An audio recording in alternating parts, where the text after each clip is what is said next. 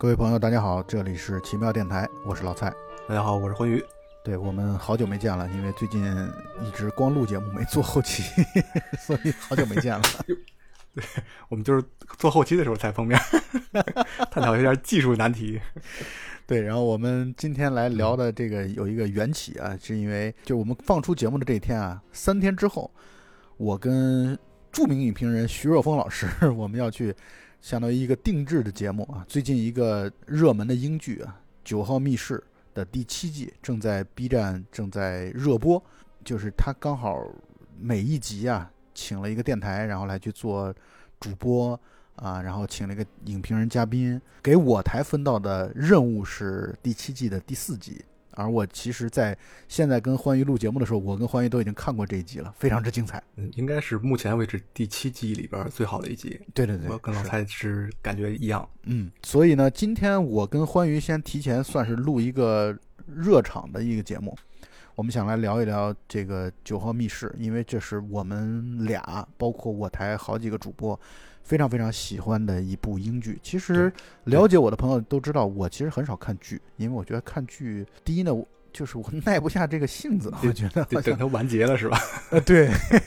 第二个呢，就是大部分的剧，在我看来，我觉得剧就算翻转的再精彩，或者剧的剧情特别棒，也大部分都会我都会觉得还是不如电影啊。我就觉得，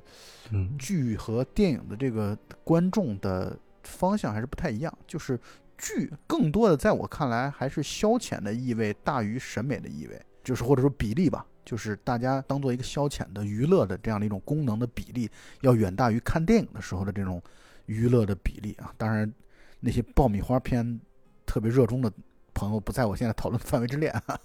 就是我说的是可以理解，我说的对我说的是真正热爱电影的人，或者说真正热爱影视剧这的人来说的话，审美功能电影的审美功能要比剧要强，但是。剧的娱乐功能要比电影的娱乐功能要强，也不尽然吧。就是有些电视剧它是需要靠粘性来粘住观众的，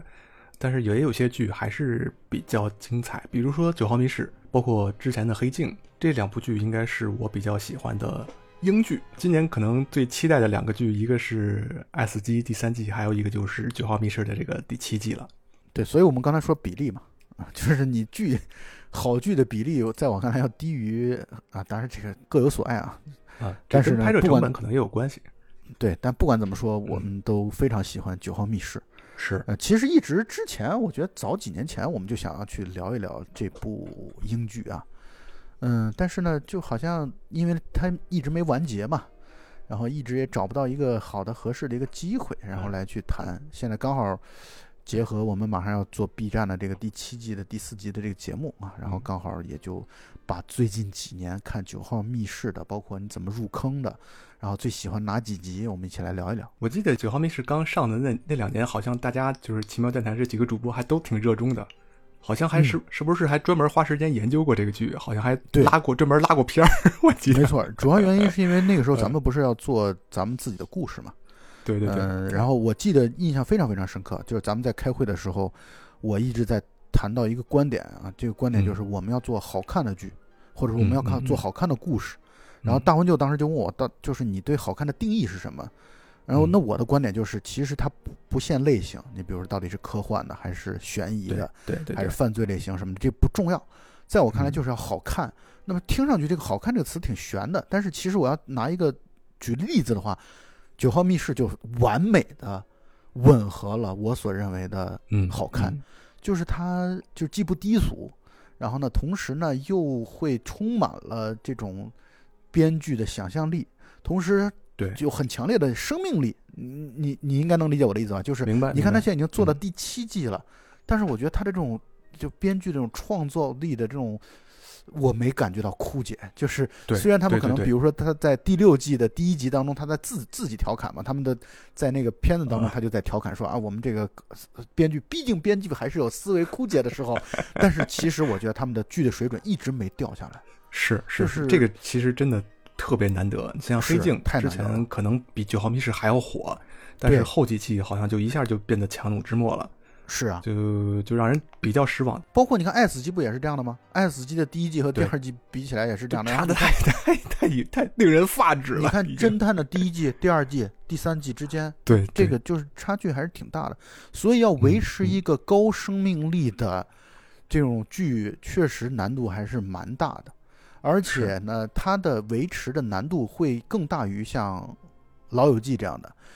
维持的难度更大于像《生活大爆炸》这样的，因为《生活大爆炸》《老友记》啊，他们这些角色，它的剧情是连续的，它的剧情是随着时间推进在连续的，所以呢，你会随着跟着剧情、跟着角色在成长，你跟着角色在，你投入极其强烈的情感，你会跟着他们的生活，你会进入到其中，所以你就会有很强烈的感情加分。但是你看这个《九号密室》，它的每个故事都是独立的，所以角色之间是不会有任何的成长和关联的。但是呢，你你如果你还依然对他《九号密室》打分这么高，评价这么高，你看现在第七季出来之后，目前的我查的分数大概九点二还是九点三，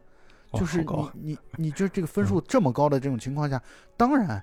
这个灵魂人物 就是里斯希尔史密斯，嗯。然后史蒂斯呃史蒂夫佩佩伯顿，对，然后他们俩的这个神级的剧作水平，和我也嗯认为他们俩嗯。就是神级的演出水平，就是他们的演技真真的是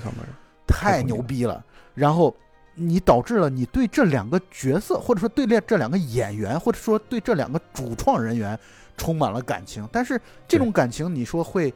像 Friends 一样对六人行的那种那种角色的投入的吗？好像不太会，所以他们真的是纯粹靠自己的水准水平，让我们大家维持了这么高的这样的一个评价。像六人行这种观众被角色吸引，但是像九号密室真的是被演员本身吸引，没错，然后而且它每一集都是独立的故事，然后你从中间你哪怕你前面六集都没有看过，现在从第七集开始第一次接触九号密室来看它，一点儿也没有门槛。所以我觉得这可能也是你能喜欢九号 密室的一个原因吧，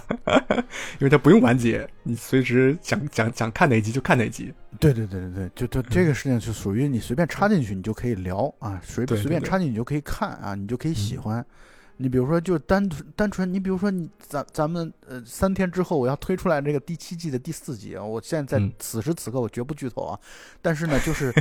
你会觉得你就单纯的把它当个半个小时的，就是纯粹的一个半小时独立的一个片子去看，你就会嗯啪没错很快就会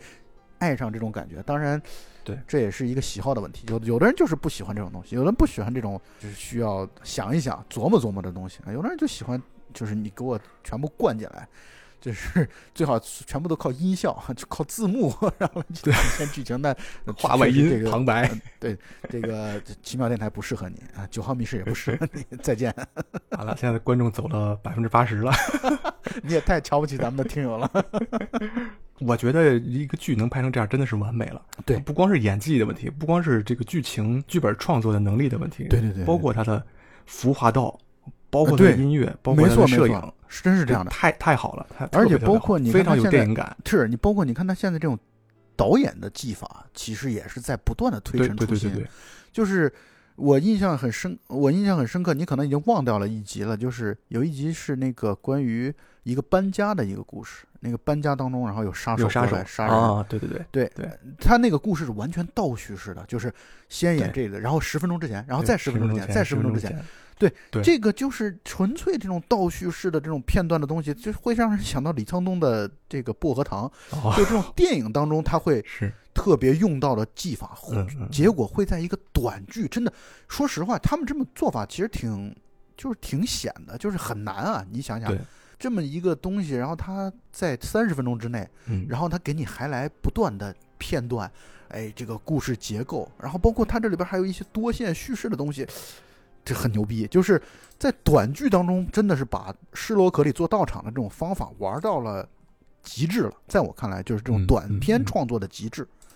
同意，而且还有一点很好玩的就在于，它其实好多好几集啊，完全有有能力或者有能量去扩充成一部电影，完全没问题。但是它就是哎缩到了三十分钟当中，就是他把一个做电影的能力，然后嗯搞成了剧，然后确实也挺有意思的。就是这两个主创好像到目前为止没怎么创做过电影吧，一直都是在做剧啊。对，电影也参演过，但基本上就是演个配角啊什么的。对，但是他们真正要掌舵，必须要从编剧做起。对啊，就是真正掌舵的话，你得从编剧和演员这两两个嗯，最重要的嗯东西，他们他们得把控住啊。但但是我觉得《九号密室》确实他奉献给我们的，从应该从一三年开始的吧，一三年开始到现在已经有九个年头了，然后奉献了七季的节目啊，这个剧给我们非常之精彩。我比较喜欢，我给你列一个单子啊，就是第一季的第一集、第二集、第三集你这种太没劲了，你这属于 你这属于就是这啥都行，这就是人尽可夫的性格特点得到了极大的体现。好的，我保留前前两集，前两集真的我非常喜欢。我非常不喜欢第一季的第二集，我非常不喜欢。当然，我我知道很多人，啊，我知道很多人是从这一啊集开始入的坑啊，就是他从敬业这一集就是那个啊，盗画儿盗画儿的那一集。对对对，我不喜欢他的嗯原因是在于我不喜欢他这种剧情冲突太过于的刻意是吧？就假了，太假了。啊说白了就是啊，但是我也能理解，就是他把它搞得就像一个舞台剧一样。其实，他这种舞台剧就像你刚才说的是需要哑剧式的夸张的，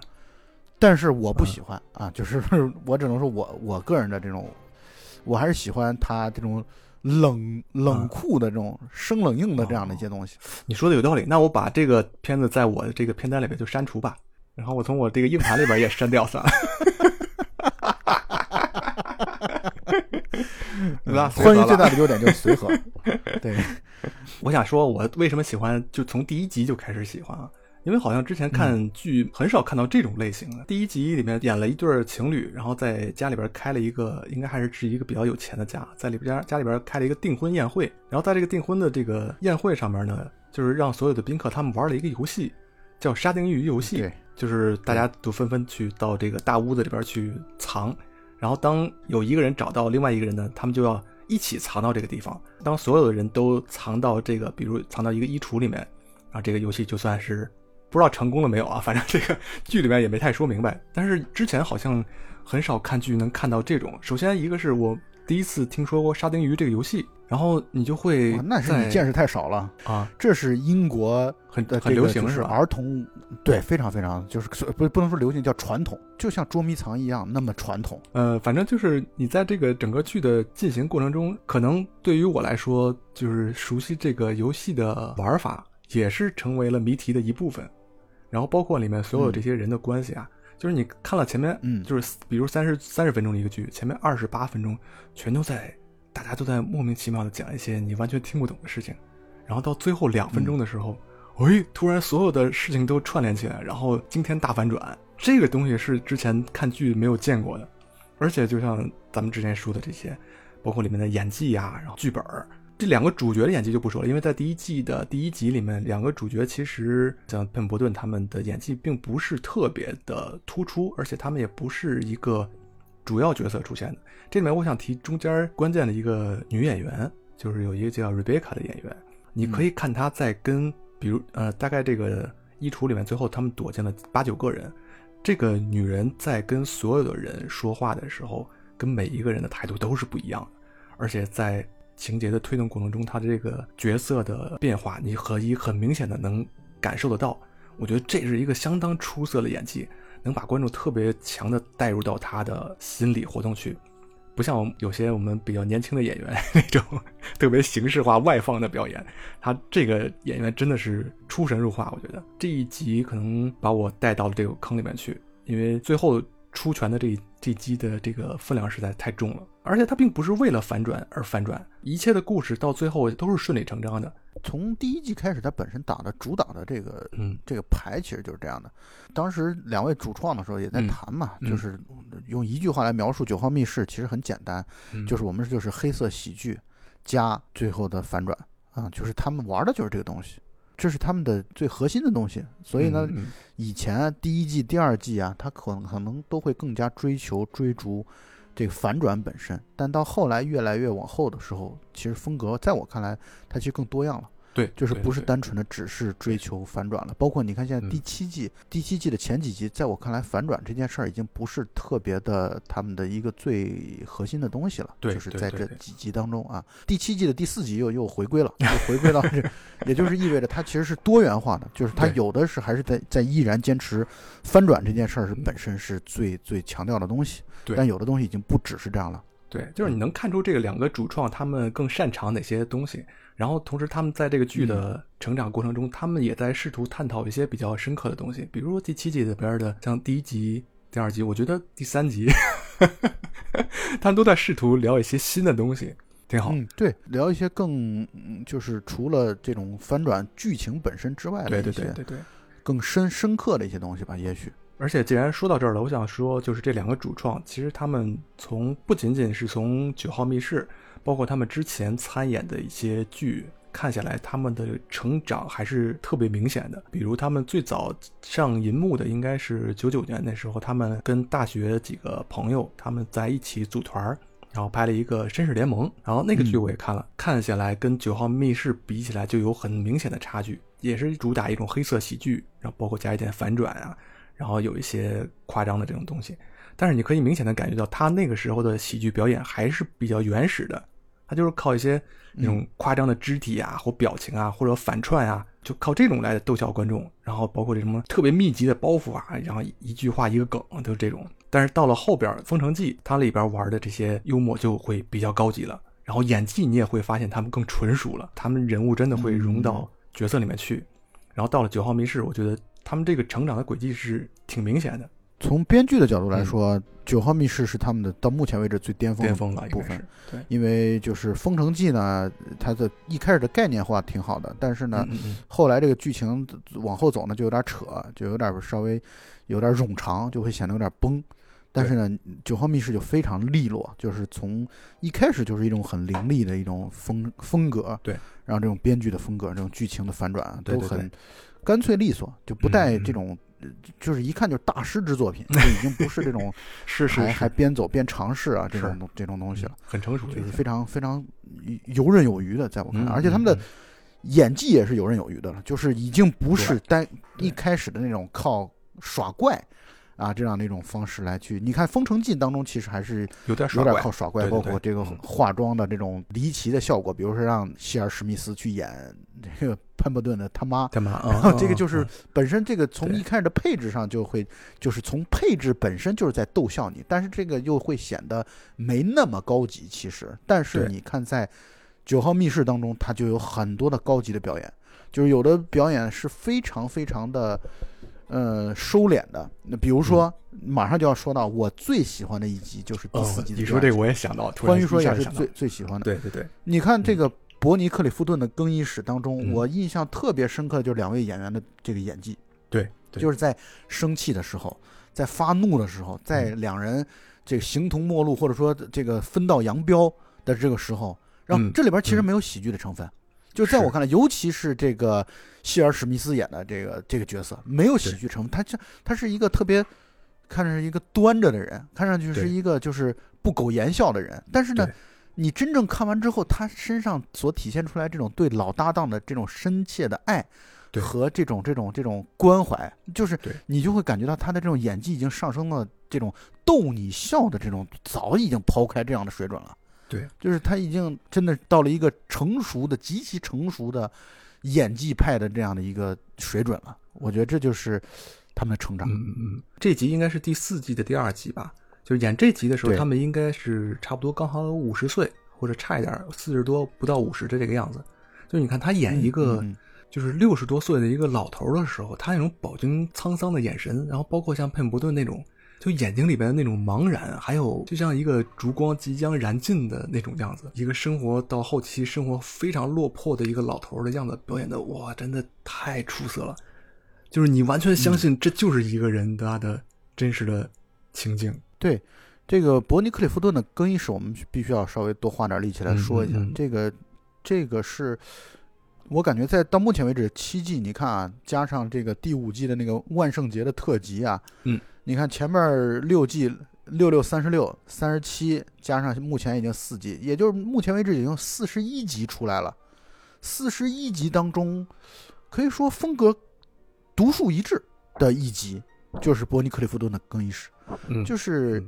嗯你你其他的集，我我记得这个第四关于第四季的这个豆瓣的影评当中排名第一的，或者说排名最热的这个影评当中就说了这句话，他说《九号密室》让你笑啊，让你害怕。但是没想到，竟然还能让你哭的这么惨，就是在第四季的第二集。这这集的这种怀旧的这样的一个感受啊，或者说这种感觉啊，然后再一个就是两人之间这种友情的这种，就是这里边竟然没有一个，就是一开始啊，我会觉得嗯希尔史密斯，因为他演的是一个那种抛弃了搭档，然后呢嗯自己转投商业啊，嗯成为一个商业巨子，嗯，然后并且有钱，嗯感觉就好像跟自己的老搭档是一个特别格格不入，以及特别瞧不起自己搭档的这样的一个人。就一开始这个角色挺让人讨厌的，就是嗯有点儿我相信你作为观众来说，你会觉得他这个角色怎么这么招人厌？就是他的老搭档感觉是那种没溜儿的那种，老想逗他，逗他笑，但是他就是不笑嗯，就是两个人的隔阂，你能你能感觉到就隔阂非常非常的深。嗯呃，然后以及呢，他还一直在责备自己的老搭档酗酗酒，对啊，责备自己的老老搭档当年酗酒，然后把别人的化妆室，就是这个里边不是说了吗？伯尼克利夫顿的更衣室，嗯也就化妆室，然后搞得一塌糊涂，赔了人家二十五英镑，然后嗯这个钱也一直没还他。这虽然钱不多，但是呢，就是这就成为两人最终搭档，就是各自单飞、分崩离析的这么一个嗯呃由由头吧，压死骆驼的最后一根稻草啊，可以这么说，就是在这样的一种情境下，两个人的关系分崩离析。现在嗯，哎，老搭档叫自己回来，想要重，就类似于像重温当年的这个演出啊，他老大不情愿的，然后觉得自己老搭档这个什么都不行，就是你的这个逗人笑的这种招数过时了，然后你的这个逗人笑的这个招数低俗了，然后我们这个名字叫芝士与饼干太落伍了，就是我就是他的那种感觉，就是我过去的一切都让我觉得丢脸，我过去的一切都让我觉得窘迫，就是嗯。我怎么会跟你这样的人搭档在一起？所以啊，这个剧看上去好像不是一个大翻转，但其实这个这个剧在我看来，这几剧翻转力度相当之大，挺翻转，就是对，因为你一开始你会觉得好像就是他们俩是互相嫌弃，结果后来哎一个大的翻转出现，原来潘伯顿他其实已经死了，这是其实是一个来去纪念潘伯顿死掉的这个一个纪念的一个演出，他的老搭档要重新出现，他们俩虽然有隔阂，嗯。但他在老搭档在重新出现的时候，回想起、回忆起当年他们在一起演出的各个的一些喜剧的嗯段子啊，然后包括当年的酸甜苦辣呀，嗯。那个时候大家可能都是穷酸没钱，然后这可以说彼嗯此见证了彼此的谷底啊，彼此看着对方从所谓的谷底到巅峰，或者从巅峰到谷底，就是对。潘伯顿明显是演的一个是一个从一直从头到尾落魄落魄到死亡的这么一个角色。对对，但其实你想想，希尔史密斯能来参加这么一个一个活动，这嗯本身就代表了对于自己的老搭档，其实他是充满了爱的。包括他里边也谈到说他为什么要把这个团体，他们俩的这个搭档团队解散掉，是因为他觉得只要他们一演出，潘伯顿的这个酗酒的这个症状就会加剧。他其实是充满了对于自己搭档的爱，他不希望由于这种要逗笑大家的这样的一种压力，使自己的搭档越来越酗酒，越来越严重。他其实从身体的健康的角度来说，他是非常体恤自己的搭档的。只不过之前大家都不不觉得这一点，或者大家都不认可这一点，包括他搭档自己也不理解这一点。对，但在这一嗯番人鬼的对话当中，其嗯实把所有的话都说说开了，说通了。这其实说白了就是为了给观众看的，让观众明白，哦，原来他们俩的分崩离析，彼此都还是挂念着对方的。对，而且也就是因为挂念着对方才分开，然后到最后结尾的时候，呃，潘伯顿虽然死了，但是留给自己老搭档一封信。这封信当中呢，是他们当年那个饼干与芝士啊，芝士与饼干的这个年轻时候的两个这个宣传的宣传的海报，然后以及还有二十五英镑，嗯就是两个人的这种感情在那一刻都得到了非常强烈的一种升华和体现。对更牛逼的是最后一个镜头，这个希尔史密斯离开画面的时候，他给了衣衣架一个单独的大衣挂在衣架上的一个一个镜头。这个镜头呢，就是当年潘伯顿自己单独的靠自己这个衣架就能做表演，但是孤零零的在那里。但其实这个意味深长，我觉得这个这个这一集真的是太高级了，太高级了。就是整个一集看起来应该就是吉尔史密斯的他自己的一个幻想，而且你你看明白了整个的结尾以后，然后你再返回来看，然后你就就很多嗯，很多他的行为你就能理解了，包括没错吉尔史密斯刚刚走进这个大房间的时候，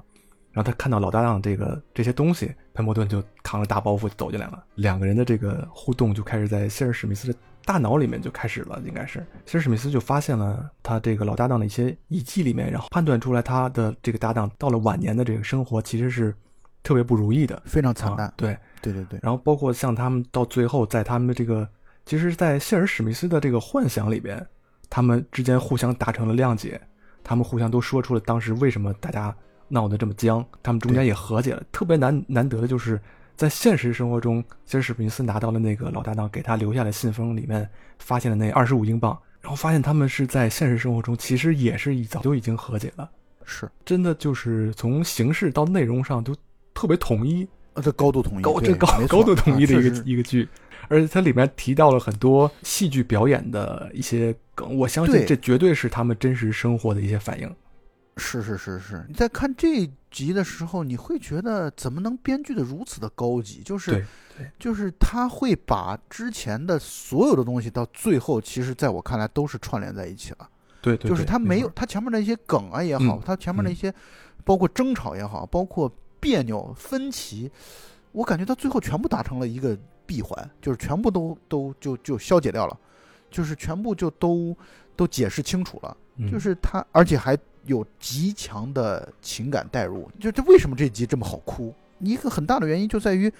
你通过前三季已经跟这两个主角建立起了强联系，就是也也有关系，我们就会觉得跟、嗯对，你就跟着他们的这种成长，在在自己的包括你的自己的人生境遇也在发生一些变化。对对作为观众，你就可以看到这集是一种一真一假。嗯嗯，对吧就是对嗯，就是你会觉得他这就就像是他们俩，可能他们俩可能生活当中就是有一些这种时刻，对就是彼此互相觉得操你他妈傻逼，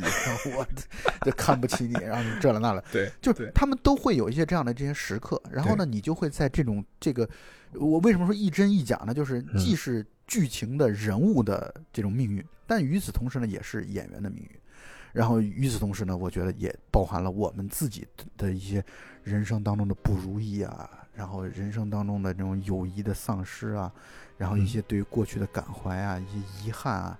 然后一些还有一些甚至是一些我们可能永远无法弥补的一些困惑与遗憾，你都在看这个剧的过程当中逐渐的去去浮现出来，而最终这一集剧的结尾，竟是一个他们俩特别搭档默契的一段歌舞的表演。对。那个歌舞的表演就会让我想到《雨中曲》，嗯就会想到那些无数的精彩的过去的那些歌舞片的片段，就你会觉得这两个人已经到了，就是他们已经开始拿就像电影史一样的这种东西的这个内容在往进填了。是以及我会强烈的想到费里尼，我最喜欢的一部片子就是《嗯五国》，就是费嗯里尼的《五国》，我在之前的节目当中，我也我也谈到过了。这个费里尼的他的老婆，然后包括他的最御用的男演员马斯楚安尼，他们年老之后在一起又去搭档，然后那个时候已经老胳膊老腿了，他们一起又去重温过去年轻时候的跳的那个舞，然后你就会觉得这种时光不再来，但时光又重来 的这样的一种双重的这种感触、感怀，都在这一刻你全部都涌上心头，所以观众才会看得如痴如醉。就是这一集真的是以真化境，我觉得到了一个非常非常牛逼的，然后一集嗯还有翻转，啊，还有想象，啊，还有 还有这种现实与虚拟的虚幻的这种边界的模糊，啊，你就会觉得太高级了，这这这无愧于这九号密室就被称之为神作啊！我觉得这一集真的是嗯。到目前为止四十一集过去了，啊顶尖顶峰之中的顶峰。对而且他演的是两个喜剧演员嘛，就是他里面表演了很多喜剧片段，哎，这些片段还真的都挺搞笑的，像包括潘潘布顿他自己坐在椅子上，刚才你说的拿的那个大衣自己表演独角戏，然后还有他们两个人对一起演的那个棕瓶棕色瓶子那个那个剧，啊，这真的很有意思，真的是就你是有意思。然后笑着笑着就哭了。这时候你说，而且整个像两个人的这个一生的故事浓缩在这三十分钟里边，这对呀、就是它的这个密集的程度包括这个情感的这个变化的是。烈度，真的非常大。所以，如果没看过《九号密室》的第四季的第二集，我嗯强烈、强烈、强烈推荐你一定要去看。这于当然，换个角度来就说，如果你嗯没有看过《九号密室》的其他集，你再去看这一集，可能没有那么多的那么强烈的感情，因为你毕竟 没有随着他们一起、嗯 跟着他们倾倾注感情嘛。但是你看上几季之后，你再去看这一集，你的感受是格外的强烈的。对，你可以把这集当成那个大结局，把第七季哎这七季全都看了以后，再去再去看这个剧，再去看这集没错，你可以把这集。你可以把这集，如果嗯你有时间多的话，你你就先去看其他的，然后把这集往后放，放到最后，最后再来看，哭死你！真真真有可能。九号密室，我其实最开始入坑，当然也是第一季就开始就开始看了，就觉得它这个嗯翻转这种感觉非常好。嗯但是我真正一开始非常非常对它开始极高评价，是出现在第二季的第四集。啊，嗯所以刚才我在说嗯第四季的第二集，现在是在说第二季的第四集。这个第二季的第四集呢，真麻烦，以后听节目还得拿笔了。嗯，对，就是第二季的第四集呢，就是那个 CSL 啊、这个就是是心理咨询的一个热热线电话啊，这么一个事儿。然后这一集翻转力度非常之强烈，而且呢，它的剧情当中内容的铺陈啊，然后包括把一些社会问题啊嗯嗯。融入进去，然后我就这觉得这一集的翻转力度让我毛骨悚然。而且他这一集我记得是那种分了四个屏是吧？对，是吧？它嗯上下左右，是然后分四个屏，然后四个故事同时进行，呃，不是四个故事啊就它就是四个就是以就你可以同时看到四个角度监控的镜头的对对对嗯是，嗯。然后他就是拍这个一个办公室当中四个不同的以监控的嗯。这种嗯。摄像头的这种方式来去，对。所以呢，它里边很有意思，就在于它那个摄像头其实是表示同一个时时间的，就是它是同一个时间上。不是不同的空间的这样的一个表现，对。而且呢，它那种摄像头和摄像头之间其实是有联系的。比如说，比如说啊，右二的摄像头，你从那儿是一个大走廊，你走过去之后，你就会出现在右三的镜头当中。对对，然后右三镜头你再往前走，你就会出现在最左边的主镜头当中。嗯，这个就是时间的这种串联感，会造成很强烈的这种恐恐怖的感觉，尤其晚上的时候。你看他在晚上的时候，他这个 那黑黑暗的那个走廊当中突然出现一个人，然后过一会儿你就会期待他在主镜头当中他他是怎么样一个形象出现。对对，但是呢，他又不是真正来吓唬你，就是他把这种度把握的非常的好，就是它让你造成这种心理的恐惧与悬疑。对然后再加上结合这个剧本身，哎，有人由于他的一这个情绪上的一一点点甩性子啊，然后什么自杀了，什么这了那了，对对串在一起之后，你就会觉得非常非常的精彩。对所以剧情的翻转的这样的一个巅峰之作，在我看来是第二季的第四集，非常棒。这集最后也好像也也出了人命了是吧？是的，对，九号密室好玩的就是九号密室嘛，就是它每一次出现的一个场景，肯定都跟酒有关，不是什么九号车厢啊，嗯就是什么九号房间啊，然后什么什么哎，九号车啊这种。就是很多平平无奇的场景下面，最后都特别容易闹出人命来。对，九号密室它还有一个特别出色的地方，就在于啊，你可以看到，真的是凸显出来两位编剧的这头脑，真的是嗯让人叹为观止啊。嗯，就是他们很多时候几乎在全片当中没有大场面的东西，对，几乎全都是在一间屋子当中，就大部分的片子啊，大部分的集啊，大部分集都是在一间屋子当中，或者是一个封闭空间当中就给它搞定了。对，然后让我印象特别深刻的就是第六季的第一集啊，它讲的是一个特别大的宏大的一个故事，包括在外边要去抢劫，然后这么一个故事，然后他在一个仓库当中就把它全演完了，对，对就是在仓库当中通过对白。通过这个对于这个抢劫计划的描述，就已经给你演完了。他不需要说，我还要开个，我还专门要开有什么车辆追逐戏啊，没错什么这种这种直升飞机出动啊什么的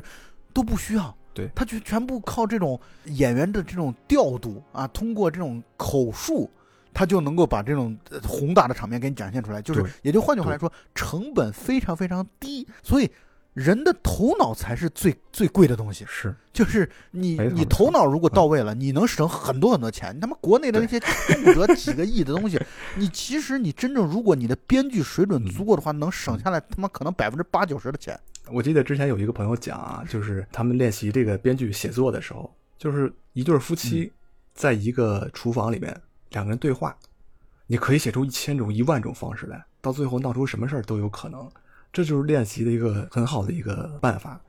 很多时候你真的不用大的转场，两个人非得打到什么纽约、巴黎、什么东京，搞这种 山上海里边的，对，真的不必要。就是在一个厨房里面，他们可能一生的故事都能讲讲出来。是是是，嗯没错。一谢尔史密斯和潘伯顿的两个人的能力啊，他们确实是只在一个房间当中给你一个电梯间当中，一辆车当中，他就给你能造出无数的故事的有趣出来，而且看上去不经意之间啊，聊着聊着聊着暗藏杀机。对，所以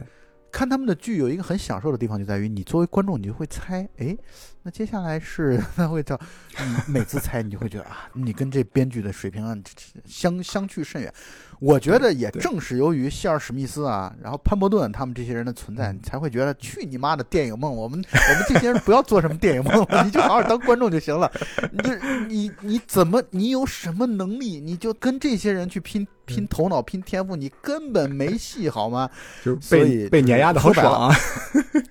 那对对，就是你说白了，你给他们连提鞋你都不配，就是这就是我在看他们的这个剧的时候，我我我我就在想去去他妈的电影梦吧，不要去想这个东西了，就好好当观众好了。对，而且他们就是每一个很严肃、很恐怖的这种这种情节下边，他也能给你揉进很多好玩的东西，因为毕竟两个是搞这种喜剧、没错舞台喜剧出身的。没错没错，对，像比如说你之前刚才刚才说到那个搬家有杀手的这个这集里边，我记得特别清楚，就是是杀手要杀一个那个房产中介，然后房产中介然后反击把保护家具那个泡沫薄膜摁到这个杀手脸上，然后杀手还要。他要撕扯这个薄膜，他得他得先把那个上面那个泡泡就先得挤了，嘣嘣嘣先挤了，然后就撕开。对，就特别有这种英国的这种幽默的感觉，太逗了。对，就是所以我要说。嗯他们俩是英国人，然后这种英式幽默，这种特别冷的这种幽默，就是冷幽默的这种感觉，在这个，就是你看这个之后，你会觉得，操，美国人真他妈没文化。是是是是是，就是你去看美式幽默和英式幽默，那真不是一个级别的。那就在我看来，这美式幽默能幽默的人并不多，那所以。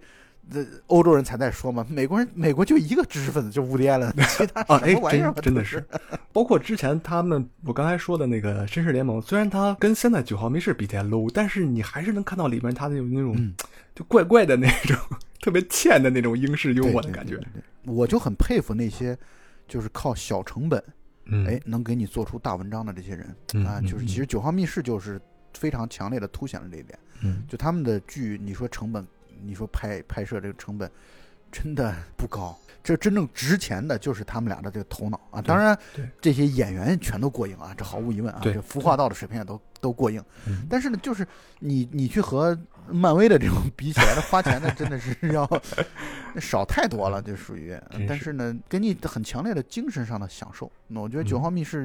就你作为观众来说，你会你会享受其中啊，真的非常的享受。你看，嗯刚才你也谈到了说，他们在这种剧情，比如说悬疑，包括犯罪类型的这样的一些剧的表层下面有很多的嗯喜剧桥段。对你就像马上我跟徐若风谈的那个。嗯第七季的第四集，那里边的那种喜剧桥段简直是是俯拾即是比比皆是，太多了。嗯嗯呃，我还想说一集啊，就是特别印象深刻的一集，就是有一集是第四季的第四集，嗯嗯，看来你最喜欢第四季，我最喜欢第一季。第四季的第四集里边的那个关于嗯那个就是潘伯顿演了一个变态啊，他囚禁一个哦，那集印象挺深的。然后在嗯暗室里边，然后他跟老婆在一起，他不举嘛，然后嗯他跟老婆的这个生活不和谐，然后他老婆总是想取悦他，但是他就一直跟老婆之间生活是很有隔阂的。一开始看上去像是一种生活特别中年危机的那种蠢蛋的感觉，就是一开始他演的是这样的一个，然后跟老婆之间关系也不好，甚至一开始你他会让你有一种同情他的感觉。对对对你看他在家里边就天天在拼图啊，对，然后吃泡面啊什么的。对后来结果没想到，最后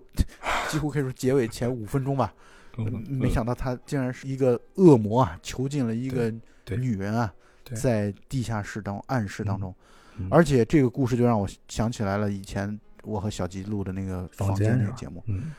对，就是呃绑架了一个女的当性奴，然后一直囚禁在。只不过那个片子是彻头彻尾的一个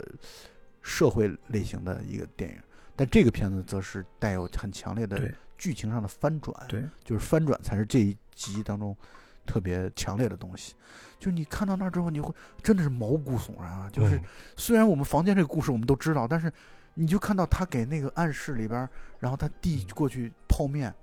然后原来他之前囤泡面都只是为了去养活那对母子，对对，而且明显你能够，他虽然没交代，但明显你能感受到那个男孩儿就是被他强奸、强暴肯，定是，嗯然后导致生嗯。孩生出来的孩子，就是对这是一个房间式的故事，但是嗯。你放到潘伯顿身上，放到这个九号密室的这个这个设定之下。啊，包括这个剧，这个剧里边还有希尔史密斯演了一个 特别小的一个配角，演了他一个客户是吧？对对，演了个客嗯户，让他嗯。他是一个摄影师嘛，然后对。所以他搞了一个暗示，看上去是也是顺理成章，就是这个剧情的这铺垫和开端都是非常合情合理的。对，就是整个感觉都是一个像一对儿中年危机的一对夫妇，他们面临的一些对生活琐事，而且他，中间我记得还有给你转了，对，而且我中间记得他有转场的时候，他会贴一些 PPT，就是一些婚礼誓词什么，配上温馨的音乐，嗯就让你感觉是是一对那个可能最后结局可能是一个大圆满啊，或者就会有这种感觉。对，就然后你会觉得这他妈是个家庭片吗这不是一个家庭片吗？这不是一个家庭剧吗？而且你刚才说到那个反转，就是递泡面，然后有一个瘦骨嶙峋的手来接泡面。到这之后还有反转，就是他从楼上摔下去以后，然后不是他被关到那个地下室里面去了吗？然后这时候那个女的会拉出一个小男孩来，最后一看哇，大结尾的时候有小男孩，然后通过他们俩的嗯对话还才知道这就是他们家以前请的那个清洁工，就是九年前就已经对被这个囚禁在密室里面了。这前面二十多分钟，他们夫妻之间很多对话透露出来的细节都圆上扣了。拼凑在一起，对对，都都拼上了拼拼凑嗯在一起了。呃，太了不起了！这个反正就是这个这一集吓人，真的很吓人。就是 那个接泡面的那个手，真的看着挺吓人的。那个，呃，所以你可以看到他们，他从嗯过去的这样的一些成功的影视剧当嗯中吸取了很多的营养。你说这看这一集第四季的第四集，你会觉得那不就是房间吗？但是呢，对，他又比房间就是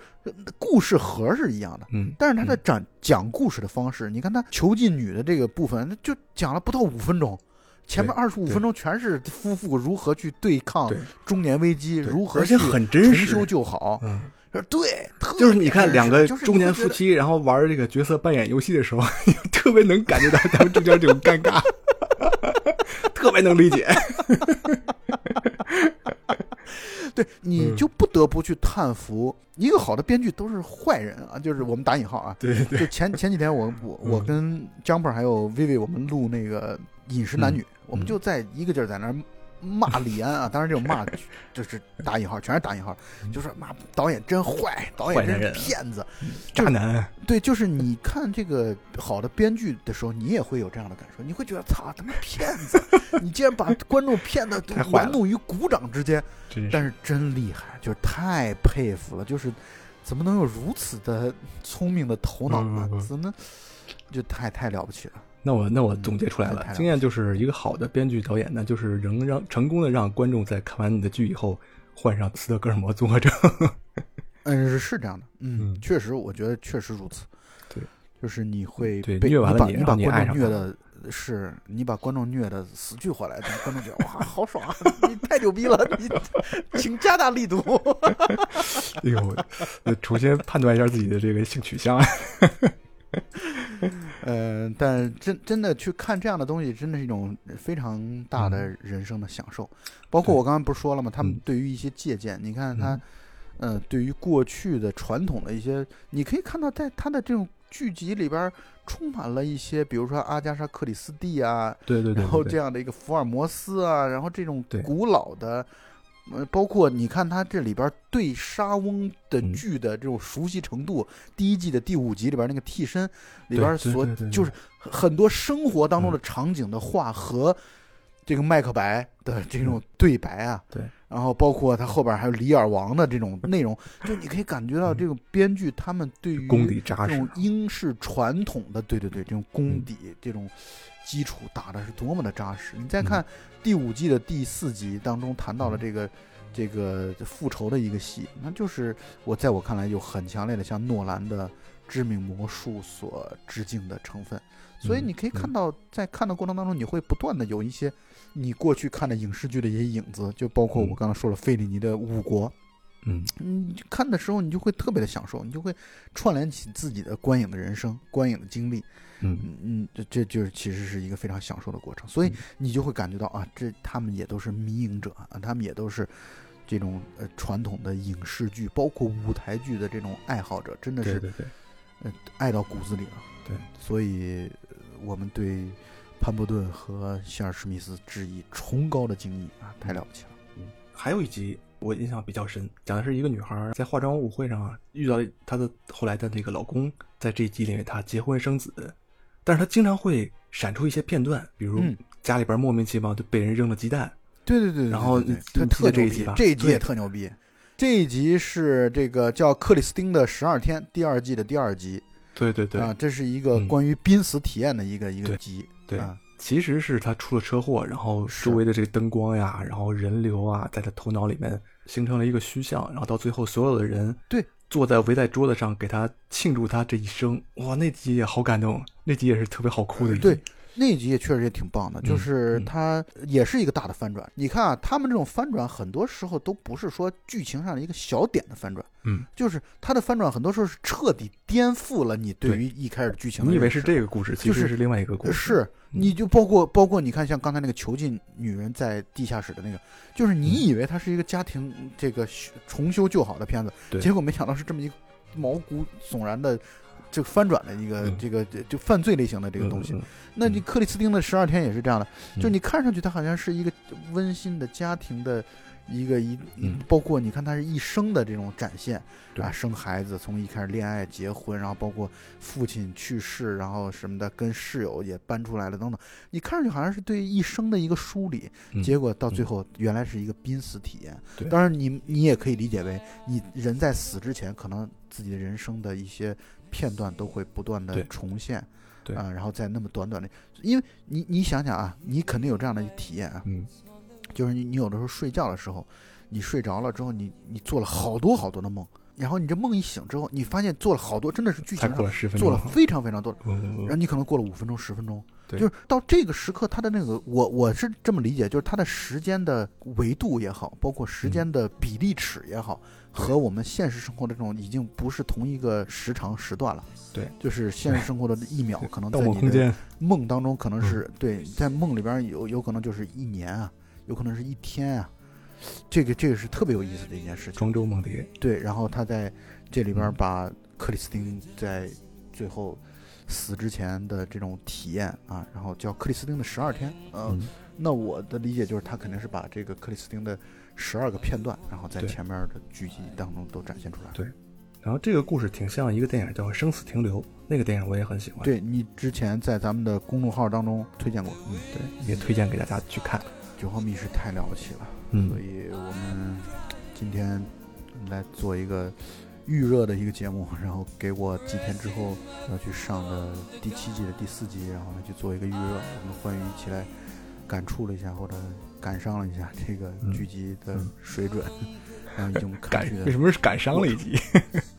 因为主要是刚才谈到第四季的第二集嘛，就是格外的感伤嘛，就是特别特别的嗯，就确实它像是，就你什么时候，你比如这个剧它天下无完不散完之筵席结了啊，你这个嗯。剧总会有对完结了之后，你把第四季的第二集再拿出来看，一定感受是不一样的。是。他们就像是给自己提前把最后一集已经准备好了，给自己布置个葬礼，对散会儿饭先吃了。是是是，哎，我觉得这办法不错，咱回头先也哪天约个散会儿饭，操晦气不行，我我我拒绝。分个梨吃啊。然后，那么我们这期节目一个短节目啊，就做到这里。那么几天之后我们再见吧，然后听一听我们的关于第七季的第四季的一个聊天儿那到那时候再说。本期节目到此结束，大家再见，拜拜。